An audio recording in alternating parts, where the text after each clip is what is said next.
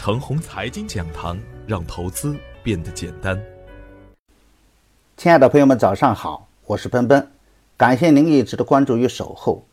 我今天和大家分享的主题是：顺之则昌，逆之则亡。上周五的早盘，我给出的观点是，资金才是主要的行情主线。主力介入较深的资源类的股票呢，深度的调整以后，还会出现投资的机会。锂电池板块，短线涨幅巨大，震荡整固是必须的。至于未来的发展呢，还要看盘面的变化来定。短线风险需要防范。大金融板块中间的证券，还是冲关的主力军。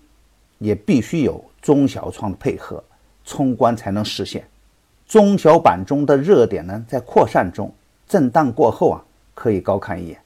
总体来说，大盘还会保持震荡盘升的大格局，震荡向上呢，是大趋势还没有改变。而对于个股来说啊，把握好节奏才是关键。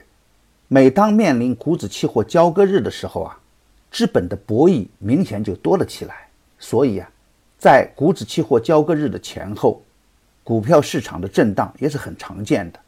就在上周四，我已经提前预告了震荡可能带来的风险，所以，我才会提醒大家要关注期货市场与 A 股的关联。比如，期货市场中氧化钋锂的价格波动，就会导致盛和资源和北方稀土的价格调整，并且呢，资源类的股票有跟风的天性。加上部分资源类的股票短期涨幅较大，又有个股处在解禁期，不确定的因素叠加，从而导致资源类的股票集体的下行。包括近期走势稳健的方大碳素，也显得不那么稳定了。但是从中长线的角度来看呢，有色板块的总体趋势还在上升通道中，回调走稳以后，还可以积极跟踪。大家如果细心呢，可以发现我点评个股的时候。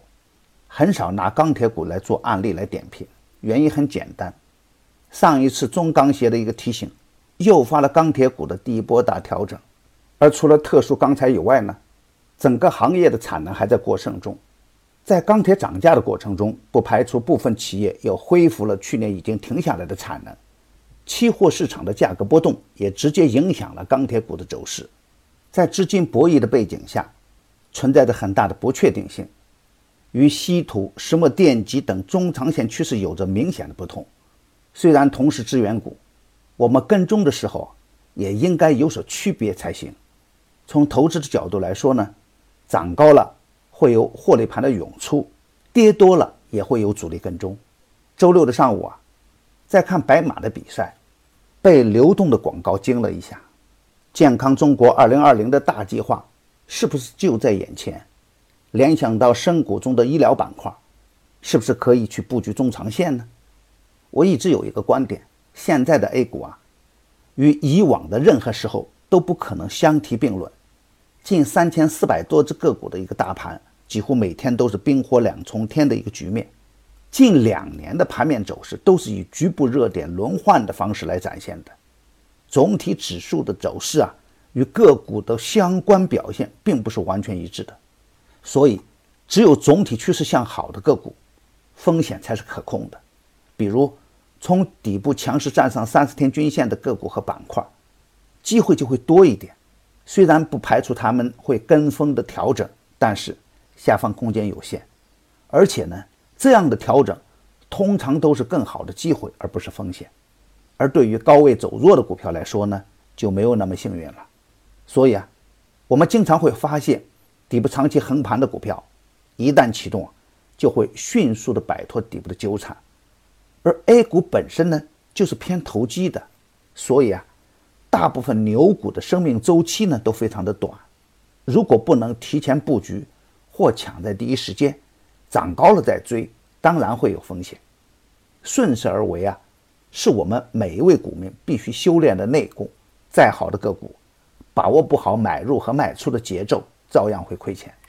银行板块的个股，股价回到了八月初的一个水平，而银行指数呢，也有效的击穿了二十天均线，而证券指数呢，反而表现的会很稳健。这就是趋势的作用。相同的时间点，不同的选择，其结果是完全不同的。今天操作的要点是，经过大幅的调整，有的是真调整，有的是真洗盘。调整后的中小创还可以高看一眼，耐心等待创业板指数走强。当证券与创业板指数同时走强的时候，我们就可以积极的去干。反之，精选个股，控制好仓位，耐心的等待积极信号出现。大盘还会震荡，震荡向上依然是大概率事件。我的观点只是我个人的观点，盘中所涉及的个股只为说明我的观点，不构成推荐。如果与您的观点不一致，您说了算。为了更好的为大家提供服务，奔奔已经开通微博直播，关注陈红财经飓风，每个交易日我们不见不散。也希望得到您的分享与点赞。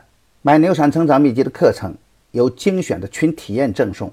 为了让大家更好的学以致用，奔奔我额外的再送大家价值两百九十九元的高端社群服务两周，请添加 QQ 四零二幺九三八九五，只限三百人，群满封闭。